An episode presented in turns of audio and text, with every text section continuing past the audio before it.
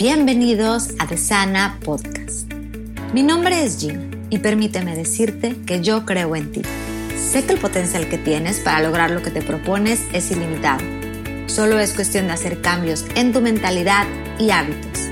Aquí escucharás testimonios, experiencias y consejos, los cuales te invito a aprovechar al máximo y así conocer a tu mejor versión. ¿Estás listo? ¡Comenzamos! Hola a todos, muchas gracias por acompañarnos en un capítulo más de The Sana Podcast.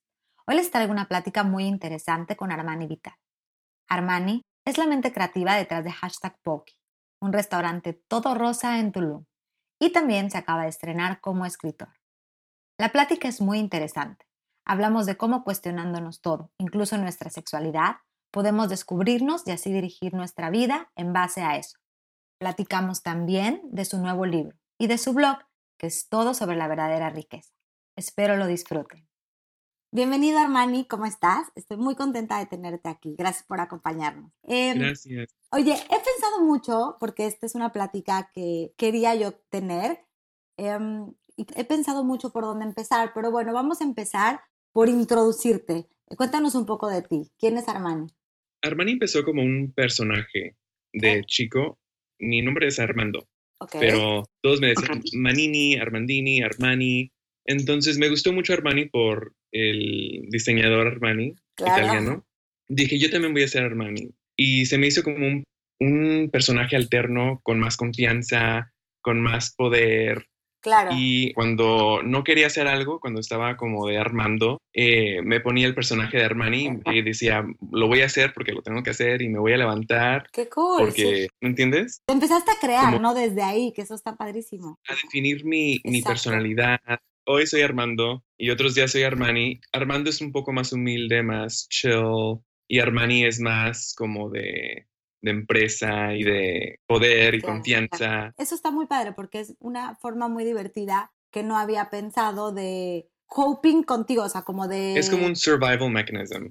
Y a veces creo que todos ocupamos, necesitamos un poco de un balance o de personajes para que no todo el tiempo tengamos la responsabilidad como todo eso de, las expectativas de otra gente encima. No soy Armani, no tengo responsabilidad de Armando y me puedo enfocar en otras cosas, ¿me entiendes? Qué interesante, sí. Y a ver, entonces, empezaste a hacer Armani y cómo llegas ahora a este Armani que mm, es joven, pero ha hecho muchísimo. Cuéntanos un poco de eso, porque está, está muy, muy padre. Eres muy joven. ¿Cuántos años tienes?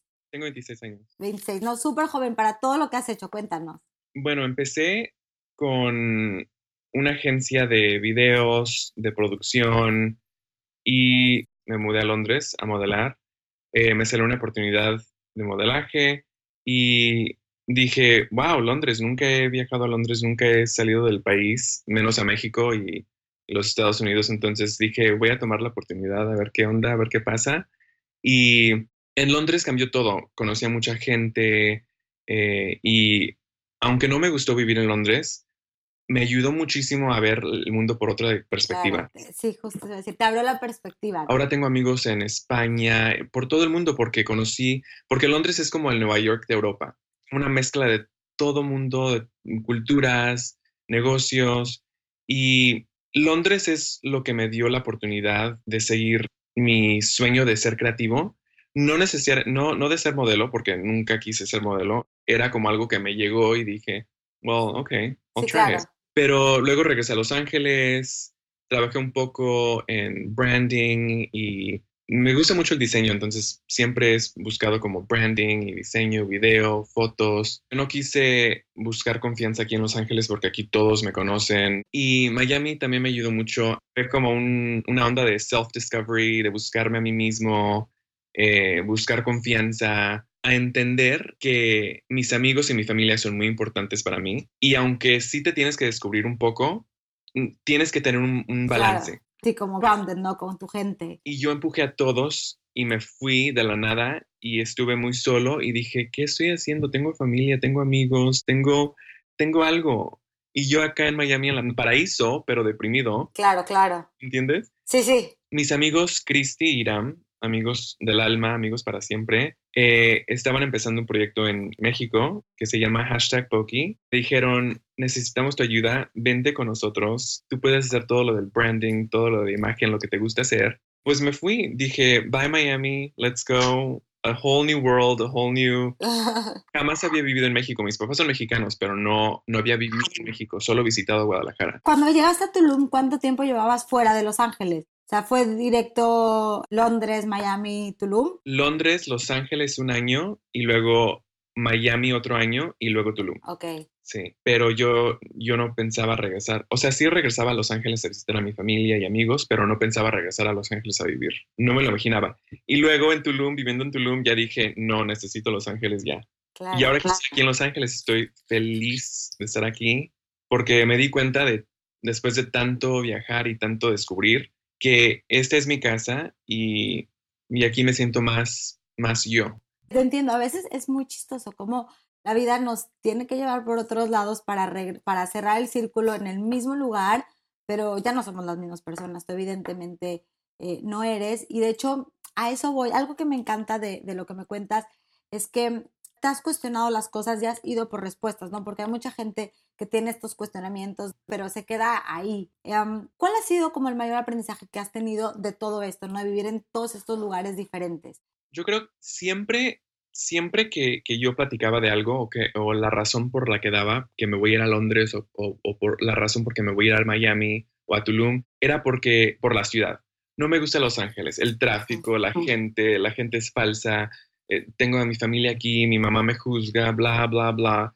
Pero no es de la ciudad, es tú lo que estás peleando por dentro, los demonios que tienes adentro, es lo que está, es, es de lo que corres, no de la ciudad. Uy, totalmente. Sí, si no te sientes bien ahorita, no te vas a sentir bien en otro lado. Entonces regresaste a Los Ángeles hace cuánto, poquito, ¿no? Eh, sí, hace como, un, como cuatro meses, cinco meses y regresaste a Los Ángeles, estás en tu zona porque escribiste un libro, te veo muy, muy bien. Sí. Cuéntanos ese proceso de regresar y ya estar como más claro. Regresar fue, fue muy difícil porque tuve muchísimas preguntas. ¿Qué está pasando? Tengo un negocio acá, estoy escribiendo un libro, ¿qué estoy haciendo? Eh, como que se te amontona todo y dices, ¿qué está pasando? ¿Qué estoy haciendo? ¿Estoy, estoy haciendo lo adecuado? ¿Estoy donde tengo que estar? Te empiezas a, a cuestionar mucho pero me siento muy bien porque yo me veo hace un año y digo, estoy donde quería estar. Claro. El yo de un año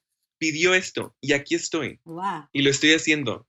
Entonces me da como una, una... Paz. Hay mucho poder en eso, ¿no? El, el, el entender que pudiste crear de cierta forma o direccionar tu vida hacia lo que querías. Eso está padrísimo. Exacto. Y cuando puedes observar eso, te da mucha paz, porque a veces siempre estamos corriendo, corriendo a lo que sigue, a lo que sigue, pero no nos damos cuenta de que todo lo que queremos está aquí.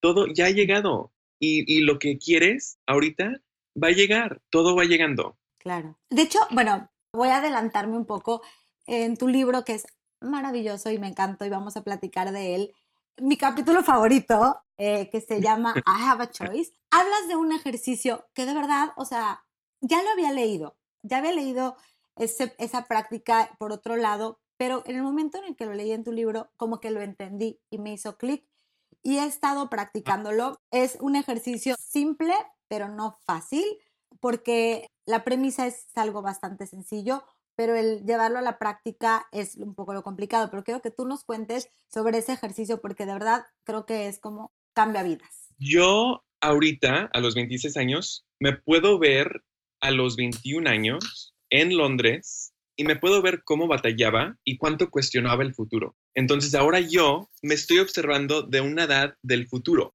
Entonces yo a los 30 años me puedo observar ahorita y me puedo ver y puedo entender que todo lo que estoy haciendo ahorita me está, me está a, a esta perspectiva del futuro que quiero tener. Y también le quita presión a muchas cosas, ¿no? Hay una frase que dice, si no va a ser importante en cinco años o en cinco meses, ¿por qué te quita tu paz ahora? Entonces, cuando ya vives con un propósito más grande o con una perspectiva más grande, que es lo que tú dices, a mí yo del futuro de, eh, de 30 años le va a importar eso. No, entonces vamos a enfocarnos y a poner todas las pilas en lo que importa, ¿no? Y hablo de elegir leer un libro o, queda, o levantarte temprano, ir al gimnasio, a salir de fiesta o a ponerte a ver videos en YouTube, ¿no? Entonces, ese ejercicio, cuando lo, como lo presentaste en el libro, y de verdad, es un libro que deben todos de leer, porque aparte me lo eché rapidísimo y fue así como de conceptos, sí, conceptos que, bueno, yo en lo personal ya los había conocido, pero lo que más me gustó fue que está diseñado totalmente para gente que no conoce estos conceptos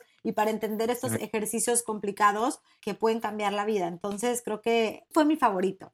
Pero ya hay otro que es el más popular, que se llama I'm a Gay Liar. ¿Por qué tú crees que ese sea el, el más popular. No me esperé que ese capítulo fuera el más popular o el más famoso capítulo, eh, porque es muy personal y es el título es un poco como like controversial. I am a gay liar. Ahora todos me van a pensar que soy un mentiroso. Pero es un capítulo muy especial porque creo que nadie se esperaba un autor tan transparente y tan como a decirlo, como dicen al chile, ¿no? Claro, exacto, exacto. Y creo que por eso le gustó mucho a la gente, porque no traté de ser profesional o, de ser muy autorativo. Quise ser yo y quise decir yo en un punto era un mentiroso y mentía muchísimo de la sexualidad y de esto y me importaba tanto. Y ahora estoy en un punto donde soy la persona más honesta, a veces muy honesta. Es algo muy importante en vivir una vida sana, es saber tú tu verdad, que te hace a ti, Gina, lo que te hace tú. Claro. Sí lo, no, sí, lo dijiste muy bien. Y hay mucho poder. Creo que la gente conecta. Yo alguna vez leí que no hay una persona más atractiva que una persona que está viviendo su verdad. Y me ha pasado no ver gente que dice nada que ver, pero es maravilloso cómo están haciendo lo que les gusta. Y creo que eso fue lo que dio ese capítulo. Y sí, te pone a pensar, porque para vivir tu verdad tiene que pasar un proceso de descubrir cuál es. Y es un proceso que tú lo viviste en estos diferentes lugares y que a veces no es fácil, pero creo que nos orillas a decir, sí es cierto, hay que ser muy, muy congruentes con la vida que queremos vivir, porque de ahí se derivan muchísimas cosas. Y la verdad es que no hay muchos autores gay. No, mucha gente, millennials, chicos como de 18 a 20, 22, 23, o más, o más chicos, no tienen a un, a una, un personaje, a una persona que digan, wow, yo me claro.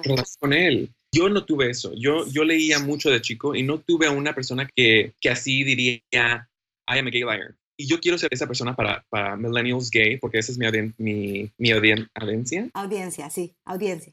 Y quiero representar la verdad, no una verdad como de Hollywood o inalcanzable. quiero representar algo real. Ahora bien, en algún punto mencionas que tu sexualidad fue lo que primero descubriste tú y después lo dijiste, ¿no? Y se me hizo como algo maravilloso el que alguien, a un chavito de 18 años, de 12 años, que está con esas, este, con esas dudas, que alguien platicara de, ese proceso, ¿no? ¿Qué consejo le podrías dar a un, a un chavillo que está pasando por algo así? ¿Qué les dirías?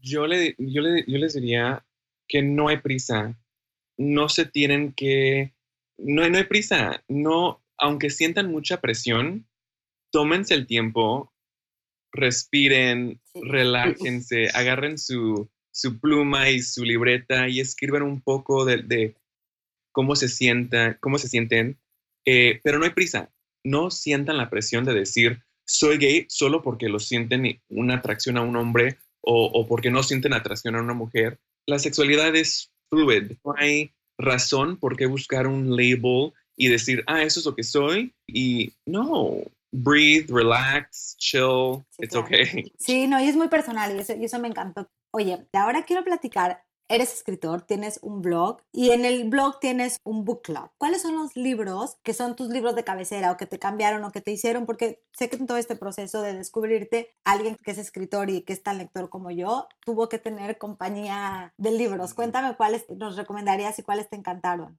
Mi libro favorito, mi libro más, este libro viaja conmigo a todo mundo. Ok. Se llama The Power of Awareness. Es un libro de, te platica mucho, te enseña mucho cómo ser autoconsciente. Ok.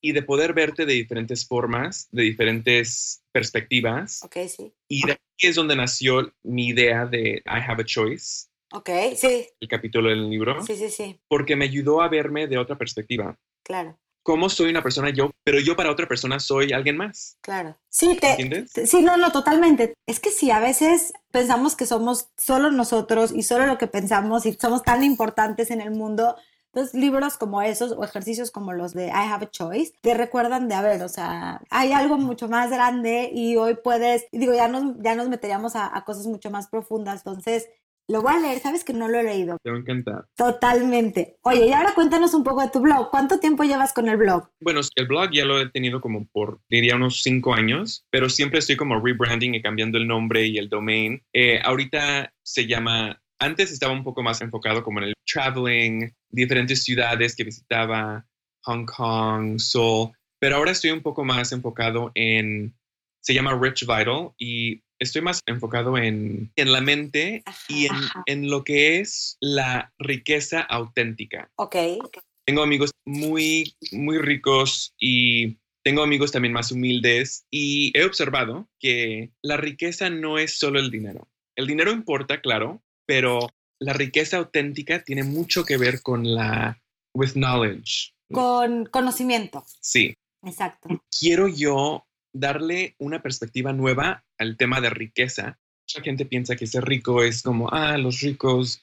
Eh, sí, son malos. No, hay mucha carga emocional en la parte del dinero, porque la riqueza se, la gente la asocia con dinero y realmente sí tiene que ver, pero no, ¿no?